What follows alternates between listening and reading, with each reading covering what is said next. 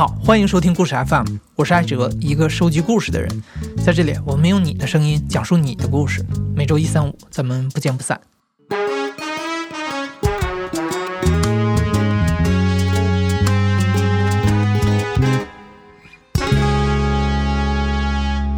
今天故事的讲述者是我们的老朋友，他就是第一百五十一期我在澳洲开出租车的讲述者三丑。三丑在移民最初的几年里，靠着开出租车在澳大利亚站稳了脚跟。但实际上，开出租车只是三丑移民澳洲的开始。每一个移民过的人都知道，移民没有顺风顺水的情况，每个人或者家庭都遇到过阵痛或者挑战。对三丑来说，他觉得这是一个贫贱夫妻百事哀的故事。二零一一年，当时我二十八岁，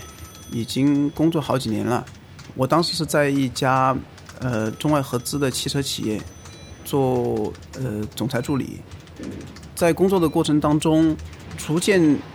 觉得生活有点呃一成不变，在那个地方也觉得好像看得见明年后年或者五年之后是个什么样子，所以会想要说去改变一下。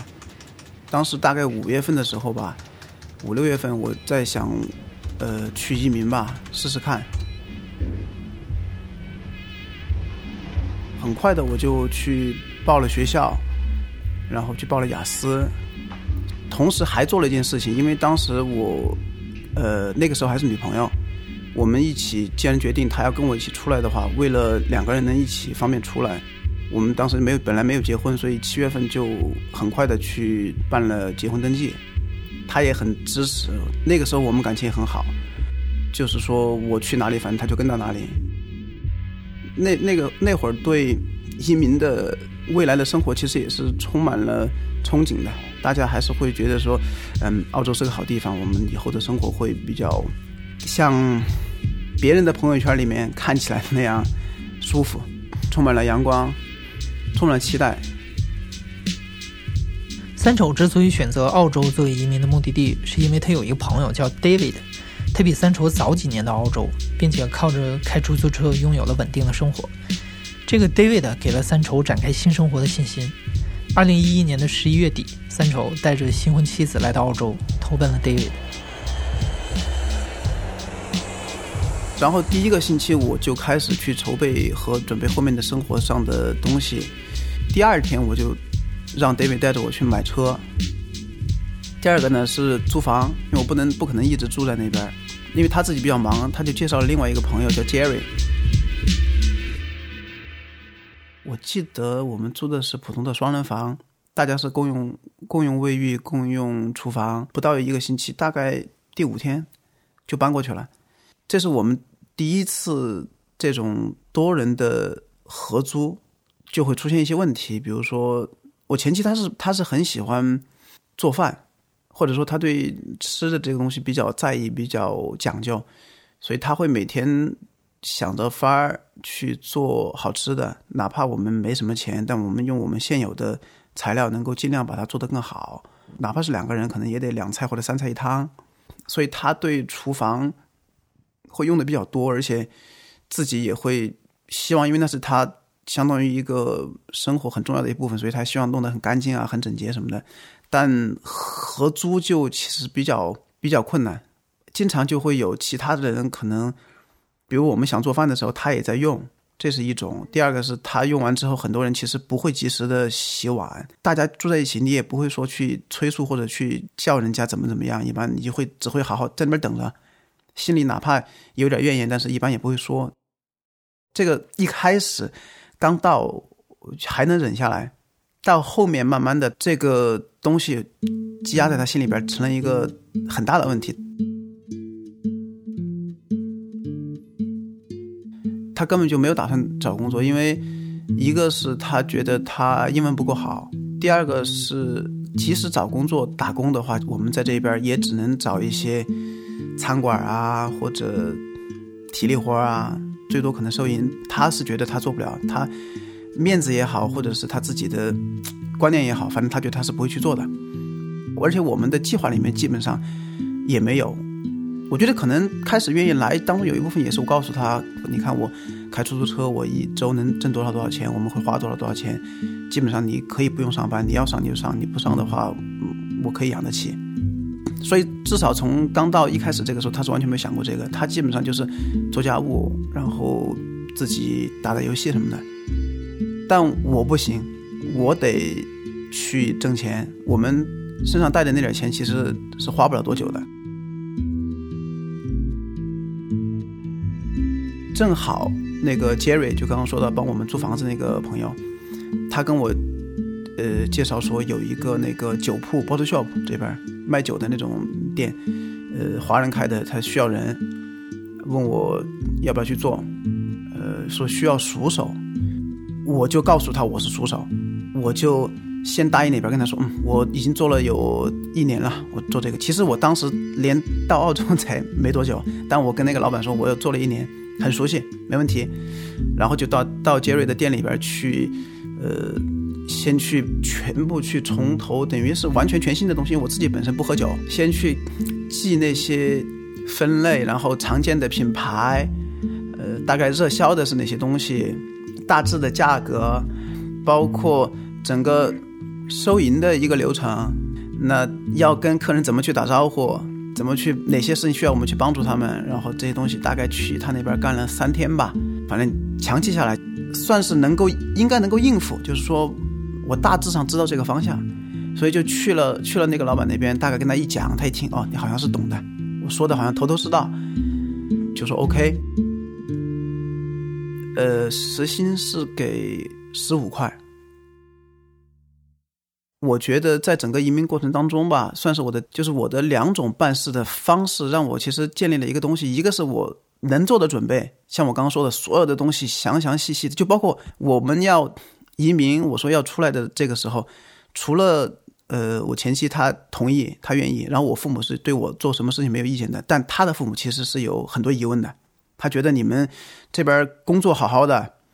又稳定，收入也还不错，生活的很舒服，你们自己。现在过得也是比较平稳，你都二十八岁了，你突然说要换个环境去，还要读书，还要打工，而且这个移民两年之后的事情，谁也不知道到底行还是不行。那你到底有多少的把握和准和准备，让你们的生活安排好？我还特地为了这个东西，我给他爸爸写了一份类似于计划书的东西，非常详细。我做了一个整个两年的一个呃计划和预算表。用这个东西去说服了他爸爸，所以这是我做这个事情的一个方面，就是说我要做最详尽的准备，能做的一切准备先全部做好。但另一方面，就是从这个到这个酒铺开始遇到的情况是，你准备永远都不够好，你不知道会有什么新的情况发生。但是如果机会一旦来了，先顶上去做。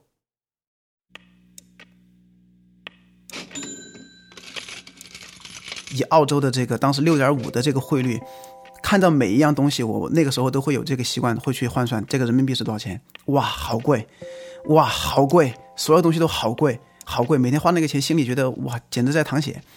但挣到钱的时候也觉得哇，挣钱好容易，或者说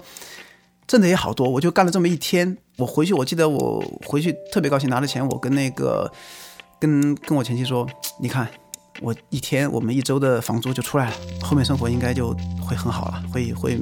很快就会没问题了，会慢慢好起来。当时从就十二月下旬开始吧，这个事情就已经变得很对我来说很自然了。我就在那边每天的打工，然后收入开始慢慢的变得比较稳定，生活至少是没问题了，因为毕竟还没开学。然后都到到了。一二年一月份的时候，我的那个驾照考过了，大概过了一个多星期就拿到驾照了。拿了驾照，因为我最大的一个目标还是要先去考那个出租车的执照嘛，因为它当中有很多的要求，也包括什么语言，包括你要拿到这边的驾照，然后驾照还会有一个要求是驾照满一年。我没有满一年，如果没满一年，它会有一个额外的测试，通过的话就能够。能够去考，那我就先找了一个独立的他们一个评估员去测试。那是我第一次，我第一次理解到这个，因为我们原先对西方国家或者发达国家有一些认识，就是说他们的比如说讲规矩，他们的一板一眼是非常的严格的，都会有这样一个先先入为主的这么一个观念。但我那次找那个独立评估员是一个印度人，他也是属于这个体制的一部分，因为他是合法的这么一个评估员。结果我去了之后，我们本来要干的事情是他坐在我的旁边，然后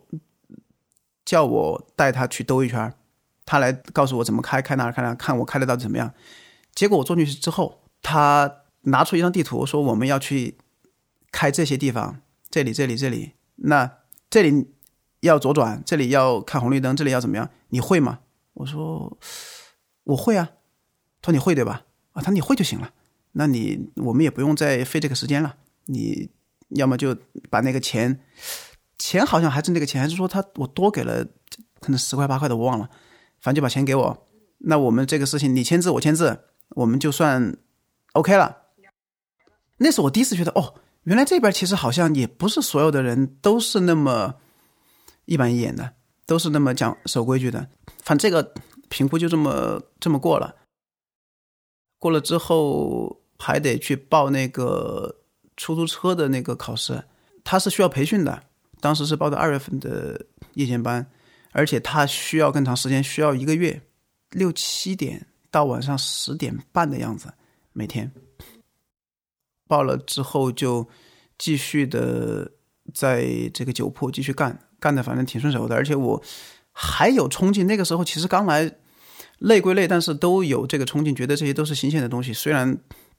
是体力活也好，什么也好，然后去很积极的，反正帮他做了很多事情。我始终觉得，就是不管做什么事情，去尽量自己的努力做的最好。虽然没有什么现那个实在的回报，而且甚至说不但没有回报，可能其实还或多或少其实不是特别公平的待遇。因为当时跟我一起干活的，我们俩就是交替交班，中间会有大概一个小时在一起，一个白人。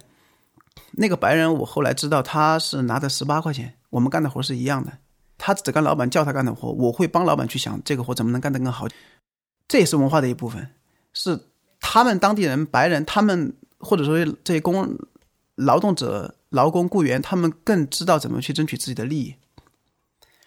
他觉得不够，觉得不行，他就会去跟直接去跟老板说：“你要给我多少？你要怎么样？我要怎么样？”但我们其实不会，我至少那个时候是完全不会的。我只是觉得我默默工作，默默的把事情做好，你会看到。那个月就是这么一直干着干的，从客观上来讲是挺辛苦、挺累的，毕竟瘦了十斤。但我自己的自己感官上是完全没有觉得，我觉得还挺好的。我觉得我挺有那种热情、动力和冲劲。但这个时候，我的前妻就已经开始跟我就不大一样了，因为她毕竟刚刚也说了，她一直就在家待着。开始跟我抱怨，就是说，因为我每天上班，从早到晚就没时间陪她。这个时候，我们到了澳洲才两个月。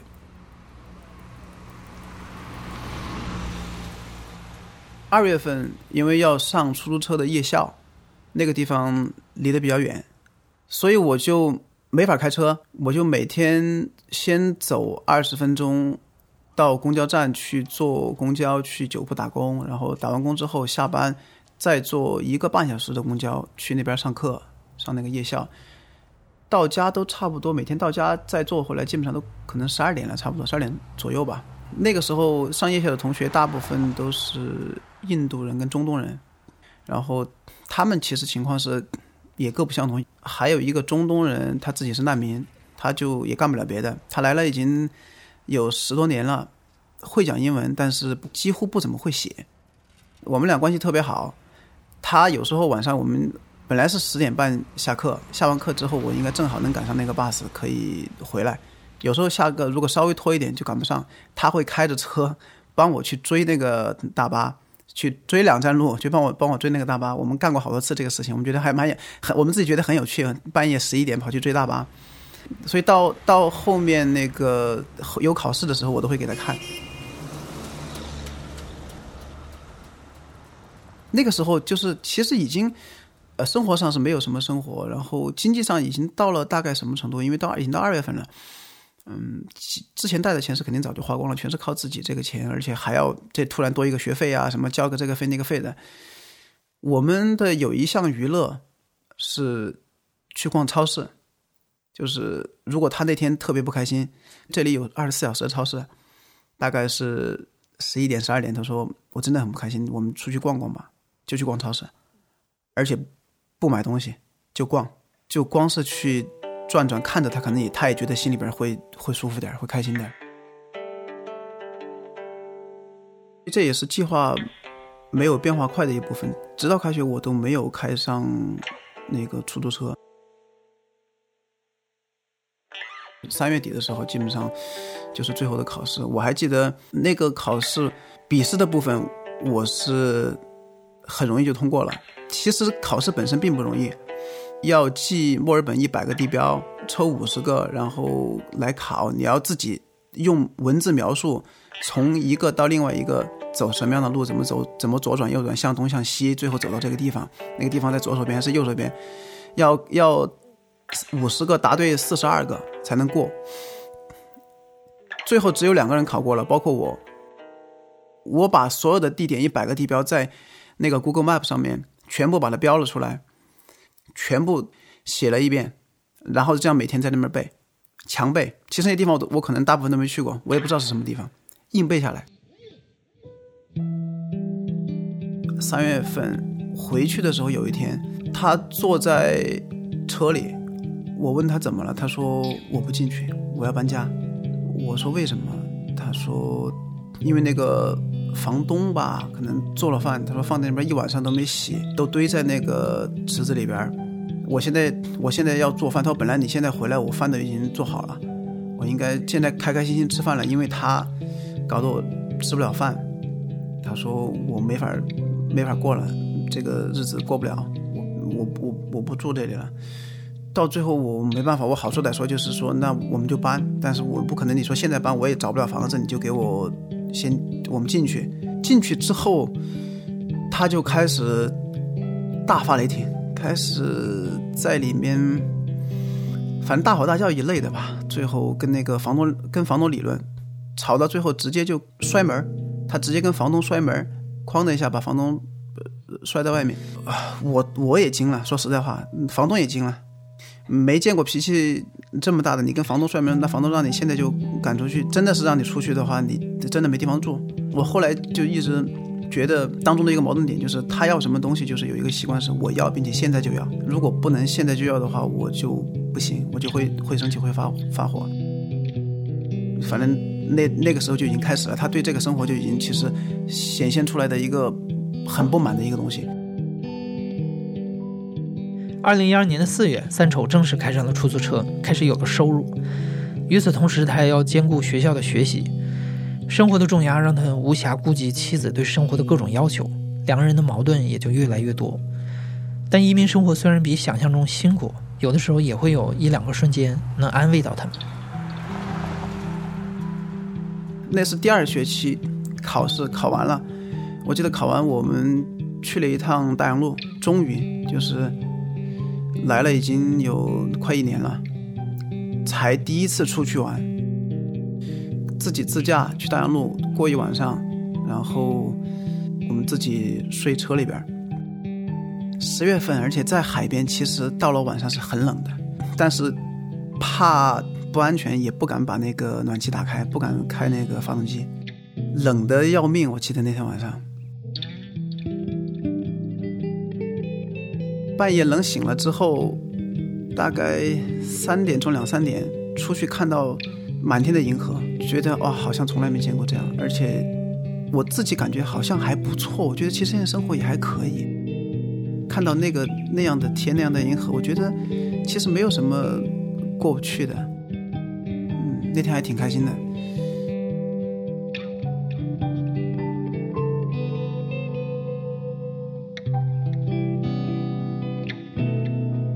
然后就开始出大的问题了，就是他这边一三年一月份司机不够，我们开出租那边，因为印度人他们都喜欢在二三月份结婚，很多人都会回去。我当时记得那那个月我就多顶了一个班儿，我每周开车的时间大概是八十个小时，尤其周五的早上，因为我要顶别人的一个班儿，我从周五早上八点开到凌晨两点到三点。还不光是这个，因为我为了移民凑分数，除了雅思之外，我还报了一个那个拉提口译的一个周末的培训班所以我那段时间是凌晨两三点开完车回去，周六早上八点到市区去上课。每个周六的上午，我觉得我都跟走在棉花上一样，根本没什么太多时间去更多准备，基本上就是一个一个现场的反应，就在那边去培训，就只是听老师怎么讲。如果老师有问我，我就去跟着去做这个反应。自己拿回来的那个翻译的那些材料，一页都没看过。那个时候大概可能就是已经顶到我自己个人能力和和体力的一个极限了。什么时候我是第一次开始厌倦？就是在那个时候，因为开车开的时间比较长，比较多，而且一二月份。呃，墨尔本的活动很多，各种音乐节啊什么之类的，我会经常去接一一堆，呃，要去参加音乐节的年轻人，有的甚至有时候我就是去我自己读书的学校接我的算校友或者同学，接他们去去玩去参加音乐节，去看演唱会。我个人其实很喜欢音乐，我现在的话，我每每年会看好几场，但那个时候我开始觉得。钱是一个，第二是时间，因为但凡这种时候都是特别忙的时候，我当然要去挣这个钱。明明有时候会想，我是我应该是坐在车里过去参加这个音乐节，去享受这个生活的人。我我现在变得，每当有这个音乐节，我都会去好多趟，但我从来没进去过。我知道所有的大的活动在什么地方，什么时候开，在哪里，今天什么时候开，什么时候结束，因为我开的时候要要要去送人过去，结束的时候要去接人回来，但我自己从来没有参加过，我的生活就变得。就没有了我原本的生活。那个时候开始有点觉得羡慕吧，就是我其实我应该是他们的角色，而不是在这里。觉得他他他不是我要的，他有点像一种舒适的麻木感。也就在大概二三月份的时候，我跟有一次跟一个国内的朋友在聊天，他在跟我说他当时在做一个什么呃产品出口的东西还是怎么的。我就在开开始跟他聊，因为我在国内其实自己也从头到尾做过生意的，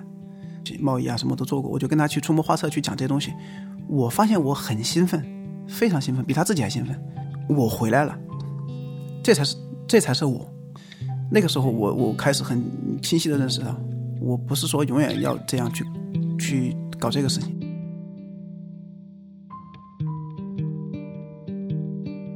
二零一三年的三月，三丑和 David 注册了一个公司，开始尝试做出口生意。但是，一开始公司发展的不太顺利，一直在亏损。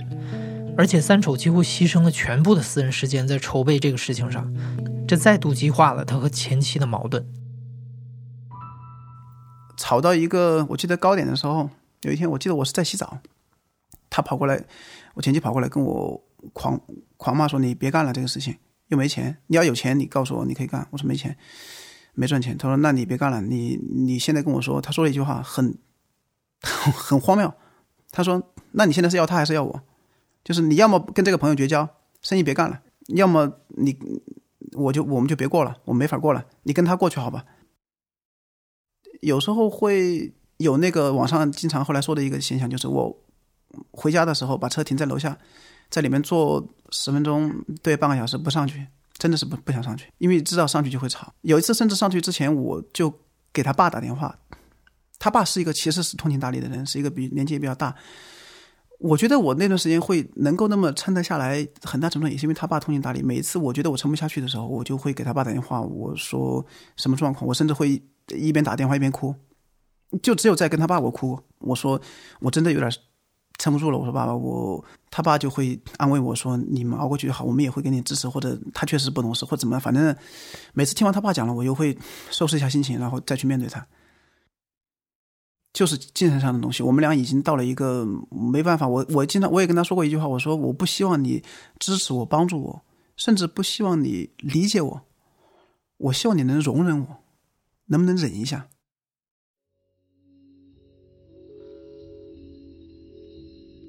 那一次的那个商业模式最后是失败了，最后那个合作也没有谈成。但还是那句话，我乐在其中。我那是我能够面对未来的桥梁，它是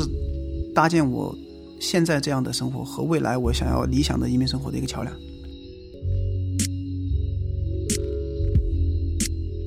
因为一三年底就毕业了嘛，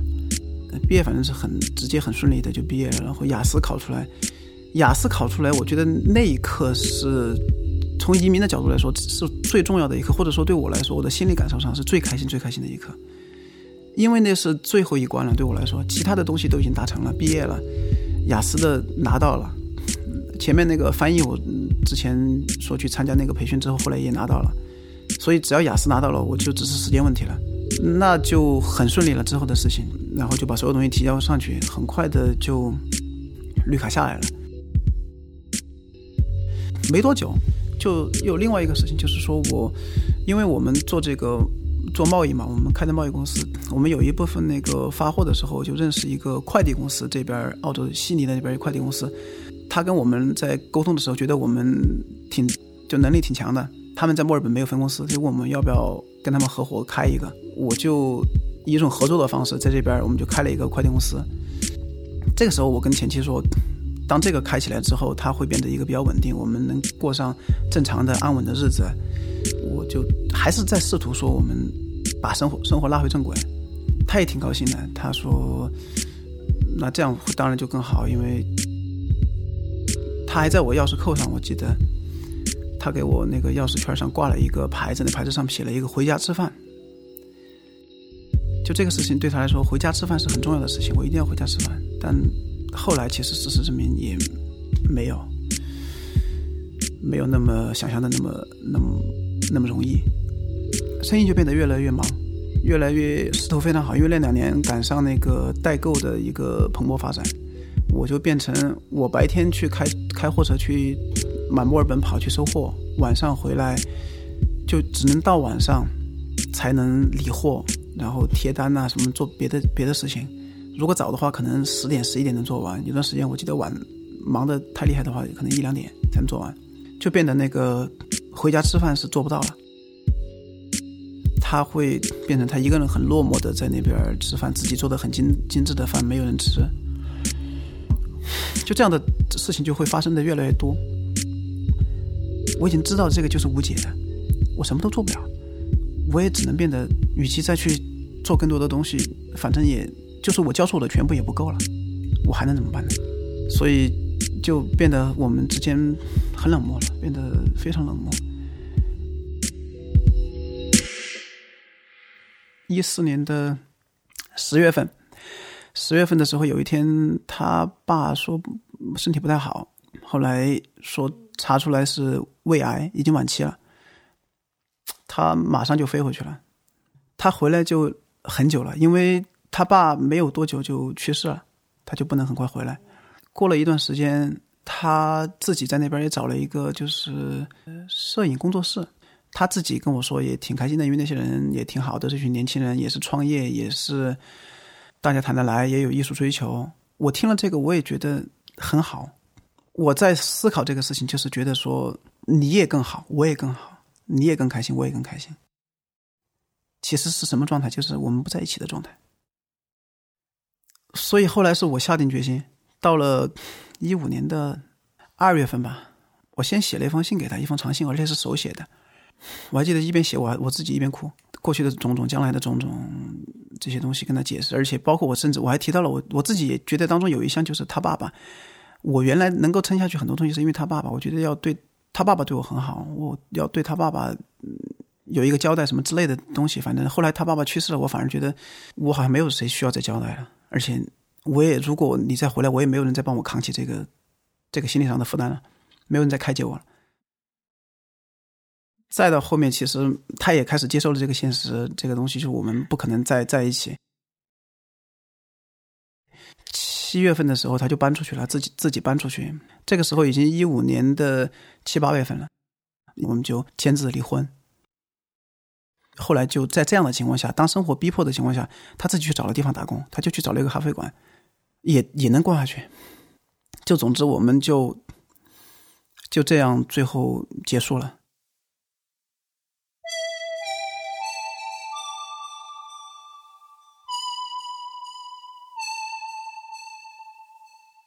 转眼间来到澳洲已经八年多了，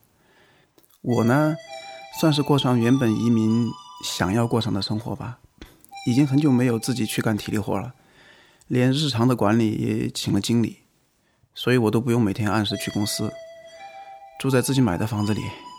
每年会看各种演唱会、各种演出，买最前排的票。偶尔打车，我都会给司机小费。最重要的是，现在有个在家里和工作上都非常支持我的老婆，还有一个一岁的儿子，所以我觉得生活很幸福，很感恩。前期拿了澳洲护照之后，本来准备回国不再回来的，后来因为有机会，他又回来工作，独立负责一个餐饮连锁的生意，每年赚的钱应该比我们当年加起来的两倍还多。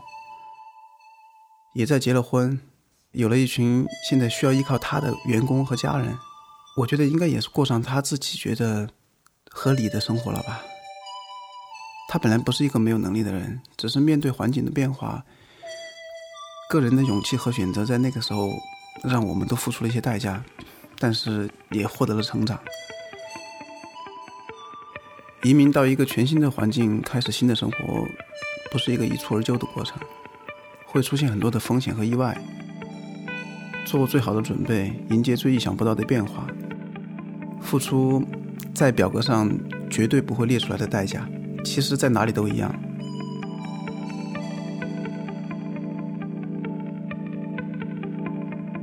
我知道故事 FM 有非常多的听众生活在海外，听了三丑的故事，您可能会涌起很多自己当年在异国打拼的回忆。